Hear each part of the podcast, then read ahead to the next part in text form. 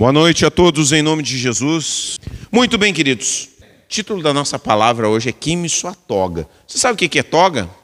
Quantos sabem o que é toga? Toga é a vestimenta do juiz, certo? Toga é a vestimenta do juiz. Então, o nosso convite nessa noite é para você queimar a sua toga. Porque há em todos nós, cada um de nós aqui, um espírito de juiz. E não é só cristãos fundamentalistas, mas em qualquer lugar que haja um ser humano, há a tendência de nós olharmos para a vida com olhos de juízes. Agora eu gostaria que a gente seguisse um pouquinho mais em frente. E não sei se você conhece aqui essas duas pessoas que estão aqui. Quem é que consegue reconhecer? A minha esposa reconhece rapidamente. Ela é a primeira a levantar a mão. Né? Aqui é o Johnny Depp e a Amber Heard. Quem é que já ouviu falar desse julgamento aí? É, vão confessando aí, vão confessando quem ficou acompanhando na internet, né, o que estava acontecendo, é, o, o julgamento que virou show de TV. Agora, gente, interessante. Quando a gente olha essas, né, essas duas pessoas aqui, é, eu me lembro que há uns anos atrás, uns quatro anos atrás, ela acusou o Johnny Depp de ter batido nela, de ter sido abusivo, de ter sido violento. E logo em seguida que ela fez essa acusação, porque ela fez no meio de um ambiente em que muitas mulheres estavam denunciando abusos antigos. Todas as pessoas ou uma grande parte das pessoas começaram a acusar o Johnny Depp. É um sem vergonha. Ele bate mulher, ele é um homem abusivo. Inclusive eu. Porque a minha esposa diz assim: Eu não acredito. eu não acredito. Eu só não fico com ciúme dela, porque ela já disse assim: Não precisa ficar com ciúme, que tu é muito mais bonito do que ele. Então tá, eu fiquei tranquilo, entendeu? Não fiquei é, tremendo e nem inseguro. É, obrigado, minha querida. Agora, eu disse assim, mas esse é vice? Eu digo assim para ela, vice? Eu digo, aí tá, ó, o Johnny Depp é um homem abusivo. E eu realmente, a partir daquela acusação que ela lançou como mulher dele, eu digo, não tem por que ela tá, estivesse mentindo. E aí me lancei botei a minha toga e apontei o meu dedo. E acreditei na acusação. Acusou, já acreditei. Quatro anos depois, com provas abundantes, com provas cheias de evidências, foi comprovado de que ela armou de diversas maneiras para provocá-lo, para que ele batesse nela e para que ela tivesse algum vídeo, alguma prova para acusá-lo de abuso. Abuso físico, abuso ou violência. Ele filmou muitas dessas reações, dessas, eu acho que ele já se ligou, né, que podia acontecer. E ficou provado por A mais B de que realmente ele não tinha feito nada. Inclusive, ela teve que pagar, quanto que ela teve que pagar para ele? 15 milhões, eu acho que é, né? 15 milhões de dólares. E ele, é, ele, ele recebeu o dinheiro, inclusive doou né, para a caridade. Ele nem, nem quis ficar com o dinheiro. Ele disse assim: não é pelo dinheiro, mas é pela verdade. Aí eu fico, sempre fico refletindo nisso e fico pensando na gente, nós como seres humanos, como nós estamos numa condição tão perigosa, tão perigosa, e essa questão de nos tornarmos juízes é uma questão que vem lá no Éden. Porque Deus diz para o ser humano: olha aqui, ó, não provem do fruto proibido, porque o dia que vocês provarem, vocês vão se tornar conhecedores do bem e do mal. Ou seja, quando eles provassem da árvore, eles se tornariam pessoas que definiriam o bem e o mal. E quem define o bem e o mal é o quê? Quem define o bem e o mal é o quê? Juiz. Então, o ser humano, quando ele se rebela contra Deus, ele toma uma decisão de se tornar juiz da sua vida e da vida em geral. Então, quando o ser humano cai, ele se torna, por escolha própria, um juiz de todas as coisas. Ele substitui a Deus. Deus é o supremo juiz. Ele é o supremo juiz porque ele conhece todas as coisas, ele conhece as motivações e ele considera todos os atenuantes, porque ele tem na sua presença a realidade inteira. Tudo como as coisas são. Algo que o ser humano toma para si, essa prerrogativa, e diz: não, eu não preciso de Deus, eu sou o juiz da minha vida. É isso que o ser humano faz quando ele dá as costas para Deus e se torna independente. Ele assume o papel de juiz, do supremo juiz que pertence somente a Deus. E aí, a partir disso, o ser humano começa a julgar tudo, se tornar o juiz de tudo. Ele se torna o juiz até do próprio Deus. Quantas vezes nós cristãos que já nos submetemos a Deus, que já decidimos seguir a Jesus, quantas vezes nós estamos questionando Deus? Podemos questionar Deus? Podemos, os salmistas questionaram Deus. Mas toda vez que nós fazemos isso, de certa forma, nós assumimos um papel de juiz. Aqueles que pensam assim: eu posso julgar os atos de Deus.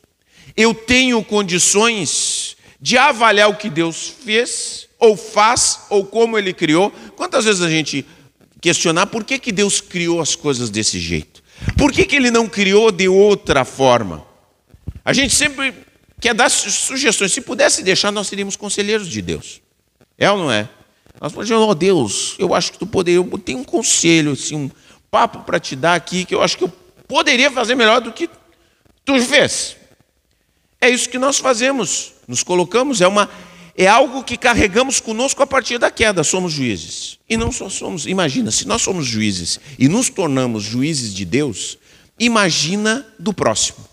Aí nós olhamos para o próximo e também consideramos para o nosso irmão que está aqui perto de nós.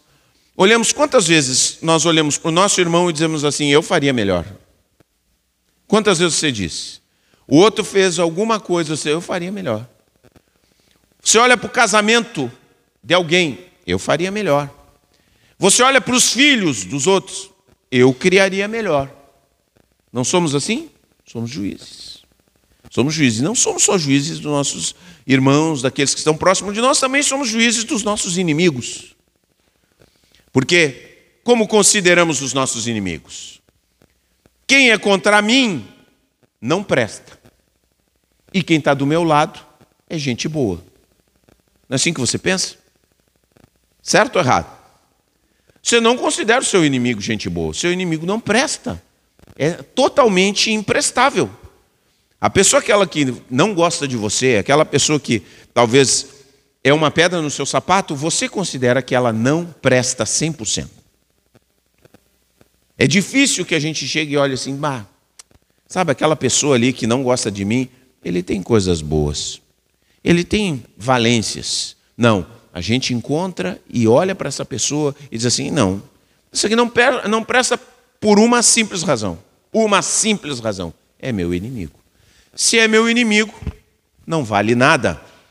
Essa é a condição que nós estamos. Agora, quando nós lemos a palavra de Deus, Jesus questiona com contundência essa essa maneira de ser, esse jeito de ser, esse estado de alma que nós temos. Ele diz: Não julgueis e não sereis julgados. E claro que Jesus não está querendo dizer, presta bem atenção, presta bem atenção no que eu estou dizendo para vocês. Jesus não está querendo dizer que nós não temos que avaliar as coisas e discernirmos as coisas. Todo momento nós temos que avaliar. Quando ouvimos uma coisa, temos que discernir. Quando trabalhamos com alguém, temos que buscar conhecer essa pessoa. Agora, é diferente o discernimento, o julgamento, como entendimento de uma situação, que a postura de juiz. E eu vou mostrar para vocês qual é a diferença. Nós vamos ler um texto bíblico que vai mostrar a diferença. Porque qual é a opção? Presta bem atenção. Nós temos duas opções. Ou nós somos um juiz togado. Tem muita gente que não gosta do Alexandre de Moraes aqui no Brasil, é ou não é? Mas nós somos um pouco Alexandre de Moraes. Todos nós botamos a nossa toga e julgamos as pessoas. Então você que não gosta do Alexandre Moraes, ou gosta, ou que seja, cuidado. Porque é costume de todos os seres humanos botar a toga. E a toga envaidece. É ou não é? Envaidece. Qualquer pessoa que veste uma toga se sente poderoso. E nós vestimos toga na nossa alma e nos sentimos também poderosos. Porque quando eu me coloco como juiz do outro, eu me sinto superior a ele. Eu me sinto em outra categoria. Eu me sinto sentando numa cadeira estofada, bonita, com poder de determinar a vida dele. E ele está nas minhas mãos. É isso que nós pensamos quando nós nos colocamos na posição de juiz. Agora, o que, que Jesus propõe para nós? Qual é a vida que Jesus propõe para nós? Jesus propõe um outro tipo de vida, uma vida diferente. Jesus nos traz a possibilidade a leveza de nós vivemos uma vida como agentes da graça e não como juízes togados. Gente, ser um juiz togado é um grande fardo para o ser humano, porque é como se ele carregasse uma função que pertence única e exclusivamente a Deus. É como se ele carregasse um peso insuportável dentro das suas costas. E o que, que acontece com quem é juiz da vida e das pessoas? Bom, a primeira coisa que uma pessoa que é juiz, você vai ver, talvez tem pessoas que ficam mais evidentes, porque às vezes a gente esconde dentro de nós que nós estamos com a toga vestida, né? Nós ficamos quietinhos, não falamos, mas lá dentro da nossa alma nós estamos emitindo pronunciamentos, decisões sobre algumas pessoas dentro da nossa alma. Mas o que, que acontece? Você conhece pessoas que assumem o seu lado do judiciário bem claro. Elas estão sempre dando sentenças. Ah, fulano é isso, fulano é aquilo, aquela pessoa é assim, aquela pessoa é assado, tal, tal, tal. Pessoas assim, pessoas assim que convivem conosco, são pessoas que não têm relacionamentos. Os relacionamentos são distantes. Você não aguenta viver com o juiz muito tempo. Você convive com um juiz. Convive, você suporta, você aguenta, você leva, mas você não se relaciona com o juiz. Porque cada palavra que você diz para um juiz é uma sentença. tu está falando isso por causa disso. Tu está fazendo isso, é aquilo. O juiz está constantemente tentando nos consertar. Você já viu pessoas que estão constantemente tentando te consertar? Querem te consertar. Não, mas tu não pode fazer isso. Não, tu não pode. No casamento é assim. A gente teve reunião de, de casais agora na, na sexta-feira. Casamento é assim, você, esposo, esposa. Quantas vezes você está querendo consertar o seu, seu esposo ou a sua esposa? Sua esposa vem te contar que ela está se sentindo. Eu acho que isso. É, eu quero. Você tinha que aprender isso aí, hein? irmão e irmã que está aqui, seu esposo ou sua esposa vem contar o que, que ela está sentindo. Ah, eu estou com um problema. Eu estou me sentindo inferiorizada no meu trabalho. Ou o homem, né? Parece que não estão valorizando o meu trabalho. Me sentindo mal. Aí você você pode ter uma abordagem de agente da graça ou como um juiz, que é o que geralmente nós fazemos. Não, tu não pode sentir isso aí. Não pode sentir isso aí. Esse sentimento aí é negativo, como se a pessoa não soubesse, quando ela está nos contando que esse sentimento é negativo, que aquilo não é legal. Ela sabe, todo mundo sabe, mas o que, que nós agimos? Nós não ajudamos a pessoa, nós damos uma sentença. Isso está errado. O que tu está sentindo está errado. Tu não pode sentir assim. Pá! O que, que acontece? Se fecham as portas. Você não conta nada para um juiz. Afinal, você sabe que vai ser condenado e vai ser levado para atrás das grades. Você é um fracassado, você é um ressentido, o que seja. Porque você abriu seu coração.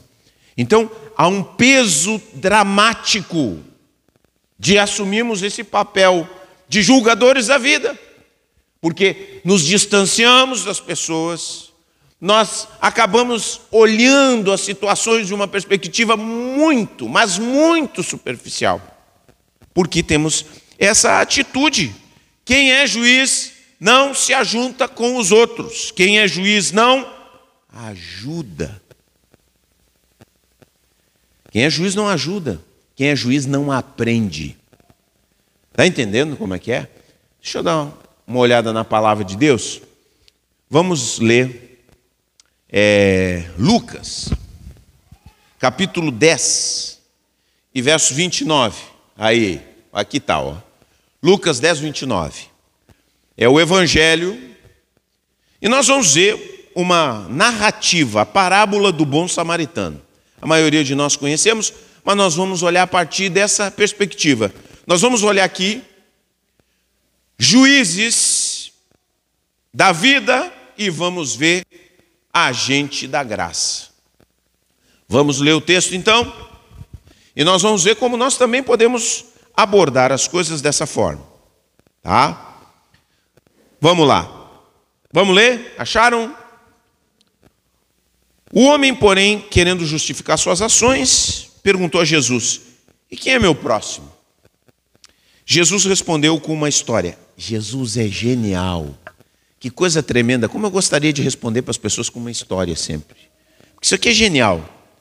Jesus respondeu com uma história. Certo homem descia de Jerusalém a Jericó.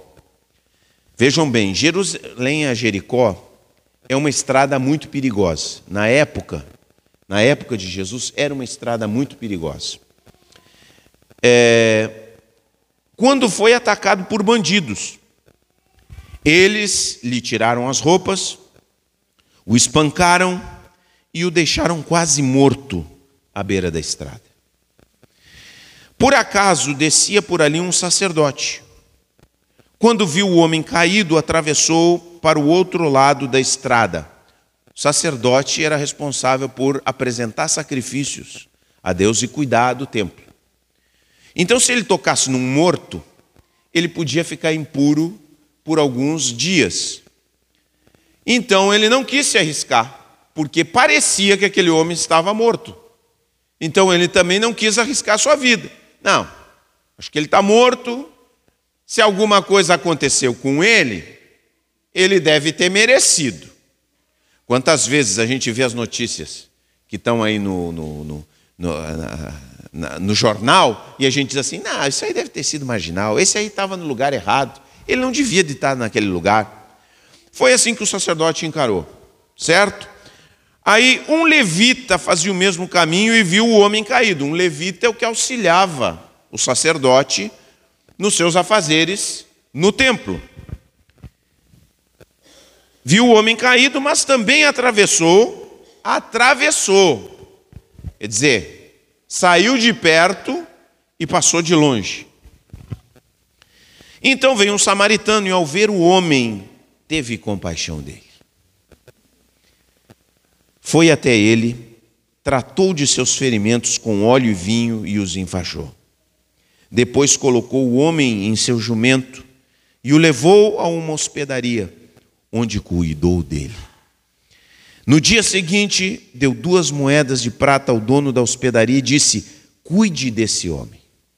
Ele não somente ele cuidou, como levou ele para um lugar onde ele pudesse ser melhor cuidado. Se você precisar gastar a mais com ele, eu lhe pagarei a diferença quando voltar.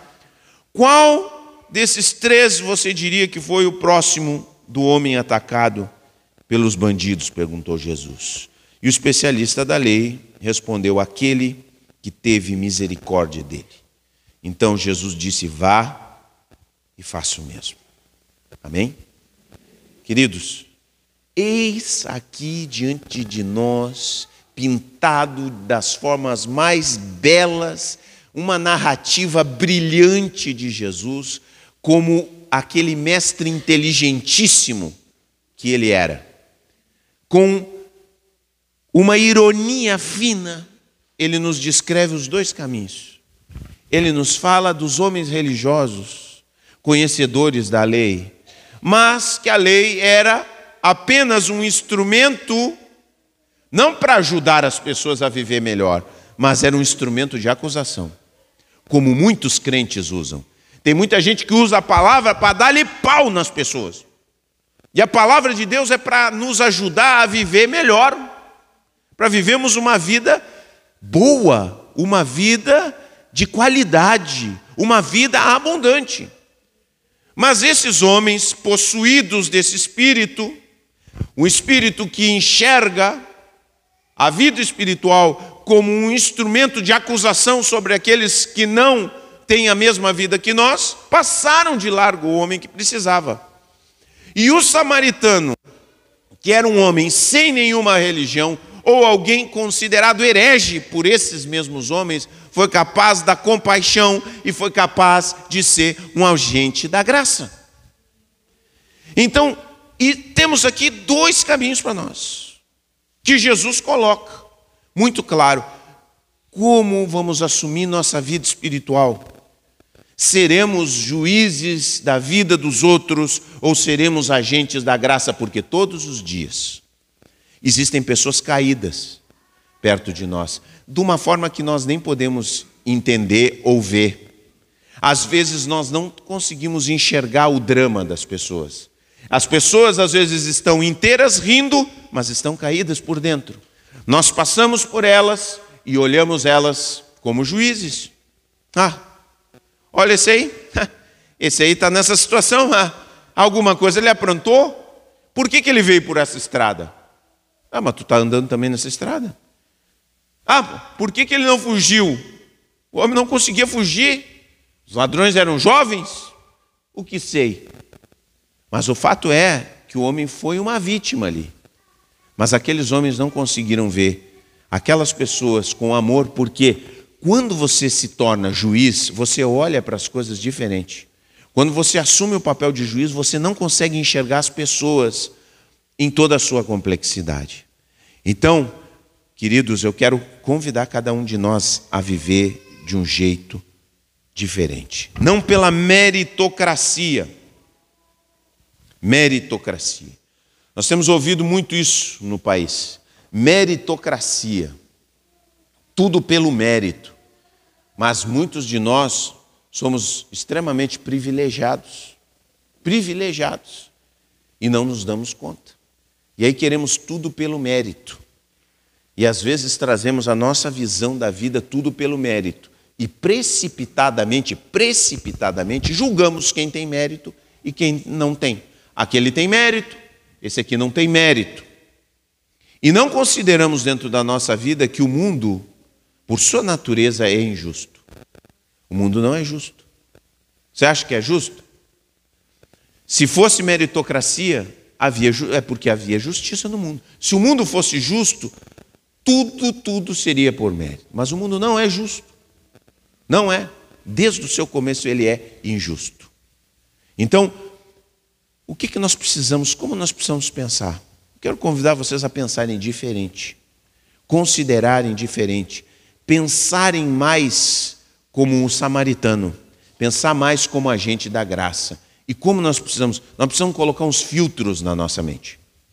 Precisamos alguns filtros. Algumas perguntas nós temos que nos habituar. Porque eu, eu quando, quando acontece uma coisa como, quando, como aconteceu com o Johnny Depp, eu, eu, diante de Deus, eu digo assim, pá, eu, eu, eu preciso reconhecer que eu sou um baita julgador. Digo, Senhor, me perdoa.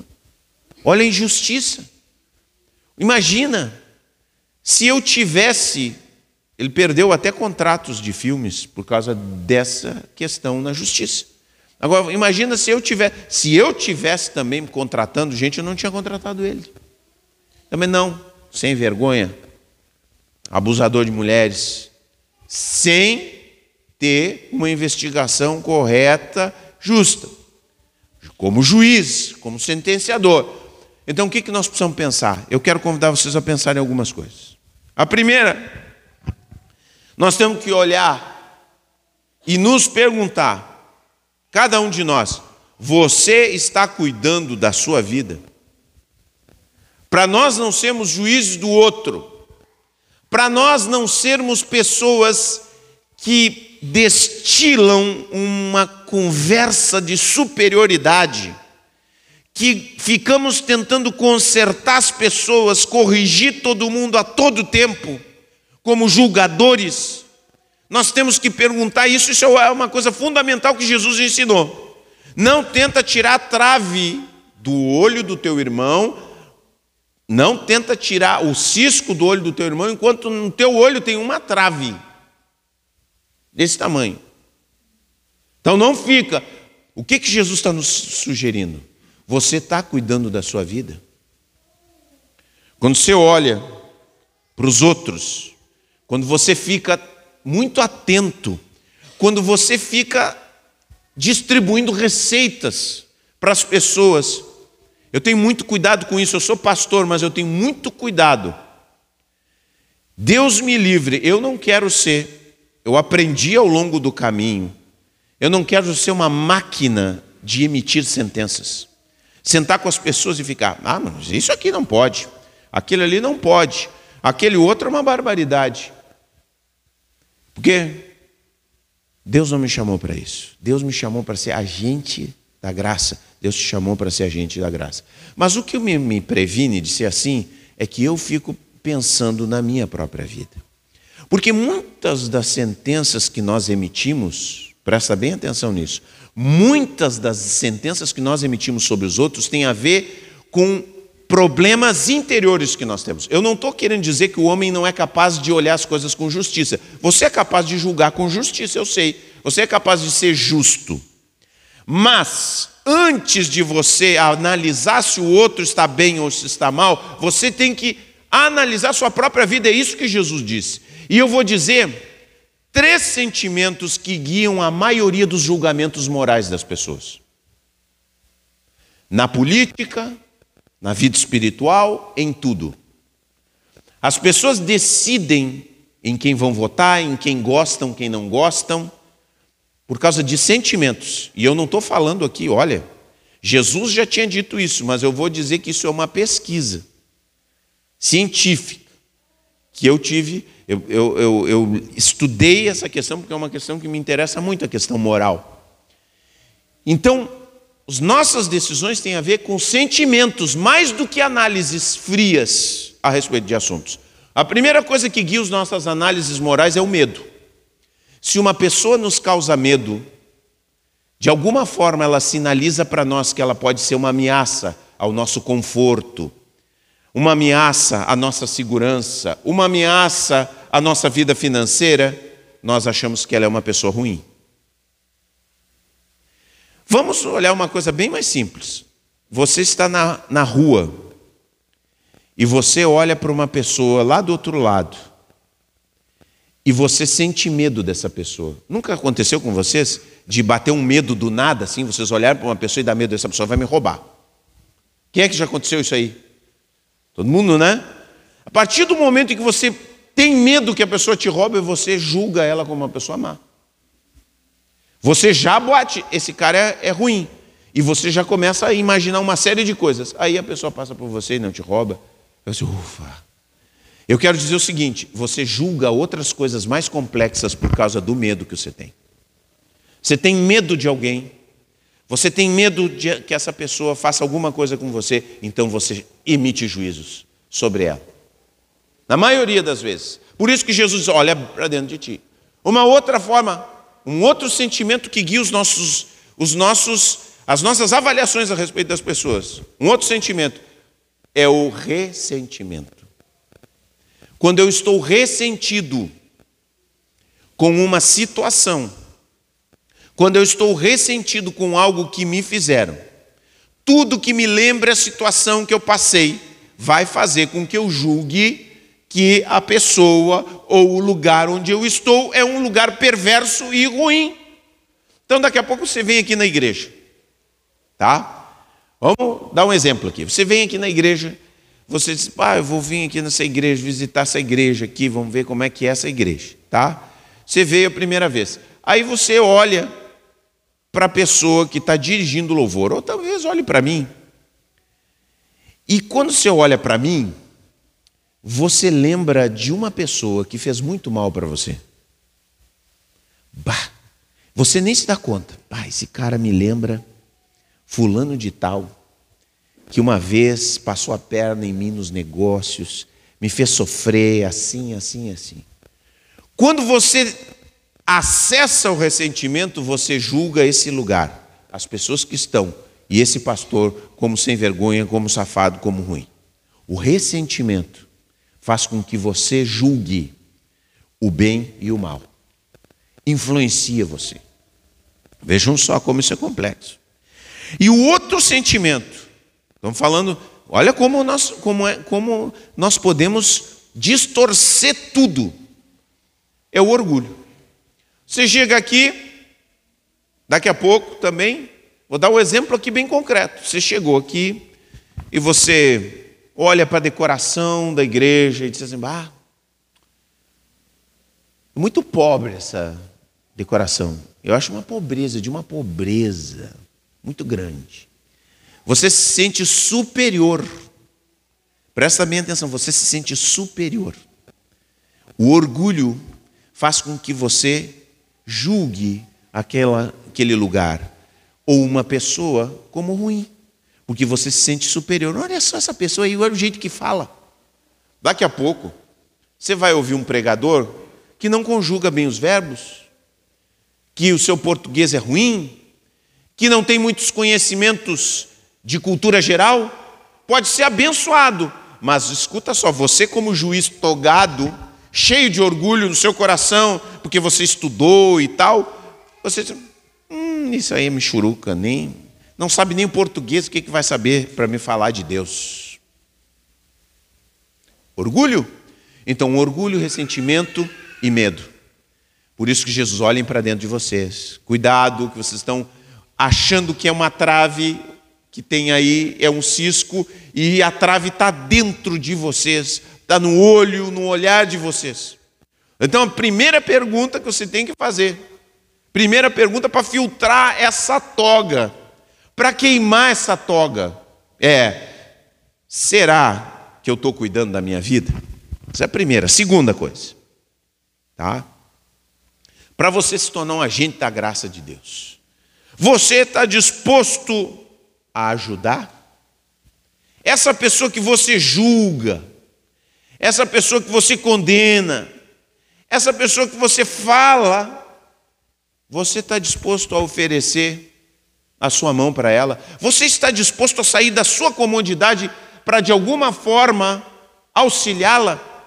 Daqui a pouco você olha para uma pessoa e diz assim: esse preguiçoso não quer saber de trabalhar. Você está disposto a ajudar essa pessoa a dar uma oportunidade para ela? Buscar uma oportunidade para ela? Dizer: não, vem cá, eu vou te dar uma oportunidade. Eu vou buscar te ajudar. Eu quero que tu tenhas uma oportunidade, porque daqui a pouco você vê que essa pessoa não é preguiçosa. Daqui a pouco o que faltava para ela era uma oportunidade. E você se dispôs a ajudar. Importante. Vejam só. Então Jesus, aí nós vemos o bom samaritano. O bom samaritano, ele não fez é, considerações teológicas, ele não fez anotações morais, ele simplesmente se deixou mover, a Bíblia diz que ele se deixou mover. Qual era o sentimento que havia no coração do samaritano? Qual era o sentimento dele? Era orgulho? Não. Fosse orgulho, ele não parava. Era medo? Não, ele não sentiu medo. Era ressentimento? Poderia até ser esses judeus que nos desprezam, mas não. A Bíblia diz que o sentimento que foi o motor da sua ação foi a compaixão. Esse é o sentimento que deve mover o nosso coração. Esse é o sentimento que deve conquistar nossa alma diante de uma realidade. Jesus era o homem que passou na nossa vida e nós estávamos caídos. Só que nós estávamos caídos porque nós éramos sem vergonha mesmo. Nós tínhamos aprontado Nós tínhamos feito mal e nós só viemos para Jesus porque nós começamos a, a, a, nos ver mal com a vida. A vida não come, parou de funcionar para nós. Aí a gente se abriu, oh Jesus me ajuda.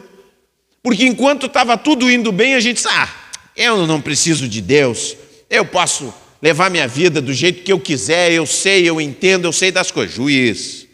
Aí Jesus passou na nossa vida. Jesus foi o bom samaritano. Jesus foi lá e nos recolheu, mesmo que a gente estava ali caído, porque a gente aprontou.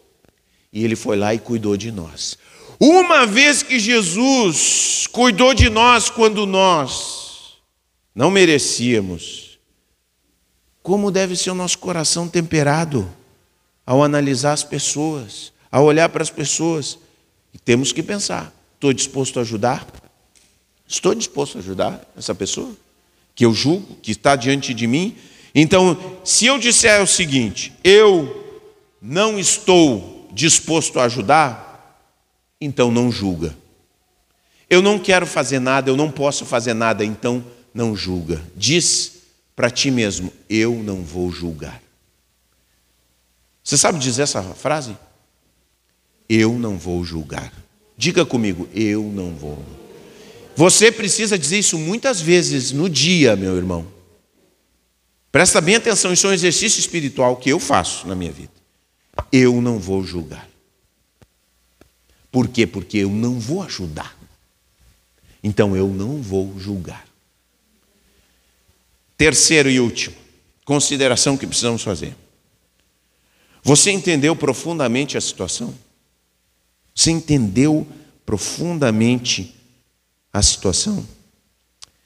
Às vezes, gente, uma coisa que, que me pega, eu sempre me pergunto isso, isso é uma, uma questão que, desde que eu, que eu era jovem, é, eu sempre perguntei para mim mesmo, digo, por que será que os, alguns filhos de crente ficam na igreja e outros não ficam? O que será que faz com que um filho de cristão permaneça na igreja? E muitas vezes eu julguei. Você diz assim, ah, aquele ali não está, entendeu? Você olha e diz assim, ah, aquele ali não está na igreja porque os pais não educaram bem. Ah, aquele está ali na igreja porque os pais souberam educar, souberam levar, fizeram isso, fizeram aquilo, fizeram aquele outro. Agora, eu tenho entendido ao longo do tempo que existem algumas coisas que ajudam os filhos a serem evangelizados, a terem um coração aberto para a palavra de Deus. Existe. Mas eu estou convencido que não existe receita perfeita. Porque existem pais que criaram seus filhos com todos os cuidados possíveis e eles não permaneceram na igreja. E existem pais que foram errados e confessam que foram errados de muitas maneiras e os seus filhos estão servindo a Deus. e existem famílias que uns servem e outros não servem. Então vejam só, quando a gente vê essas questões, a gente tem que se perguntar: calma, a gente não sabe tudo o que acontece, a gente não sabe tudo como foi, a gente não sabe a, a, a situação toda. E com isso, tantas situações. Tantas situações. Às vezes, uma pessoa diz alguma coisa para você e você fica desconfiado. Por que, que essa pessoa falou isso? Por que será que o pastor falou isso aí para mim? Por que, que o líder do grupo familiar fez aquela brincadeira? Que será que ele está se referindo a um problema que eu passei no, em outro ano? Você fica desconfiado. Não sei quantos são desconfiados aí. Mas os desconfiados julgam bastante. Né? Agora eu quero dizer para você, desconfiado, desconfiada, faz o seguinte, ó. Para você não se tornar juiz, quando você tiver de dúvida de alguma coisa, pergunta para a pessoa. Chega e pergunta o que, que tu quis dizer com essa brincadeira.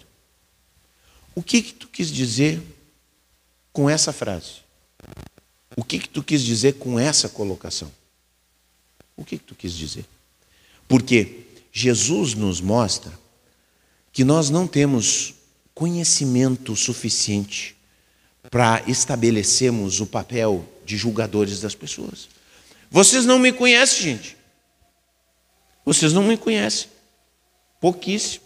Tem muita coisa que eu contaria para vocês que vocês iam se surpreender a respeito de mim. Sim ou não? O que vocês acham? Olha, se eu contasse um gosto musical que eu tenho, vocês iam se surpreender. Mas eu não vou falar porque vocês vão ficar me julgando. Não se preocupe que não é sertanejo universitário, tá? Mas, quantas coisas eu não conheço de vocês? Muita coisa. O que está acontecendo na casa de vocês? Hum, não sei. Eu olho para vocês, vocês parecem que ó, todo mundo apaixonado. Ah, ah, meu esposo, minha esposa. Está todo mundo em paz. Essas carinhas bonitas de vocês, tudo. Está tudo bem. Mas eu não sei o que está acontecendo lá. Então, eu preciso ter muita calma, eu e vocês, quando nos aproximamos das pessoas. E a minha mentalidade, e a mentalidade de cada um de nós, o que Jesus nos chamou, é de sermos na vida do outro, não alguém que pronuncia sentenças, mas alguém que é um agente da graça. Está entendendo? Isso não quer dizer que, às vezes, eu vou precisar falar alguma coisa forte para alguém. Mas sabe, eu tenho aprendido ao longo do tempo que eu, antes de falar uma coisa forte para quem quer que seja, eu pergunto. Eu procuro entender. Eu procuro saber. Porque daqui a pouco eu dou um carrinho na pessoa e a pessoa diz: O que é isso, pastor? Porque tu está me dando um carrinho. Por causa disso, disso, disso. Mas isso não aconteceu. Isso é apenas a tua visão. Mas não aconteceu isso. Está entendendo como é que é? Tem muitos irmãos aí dando carrinho em todo mundo. Passou, eles. Uá, calma! Não é assim.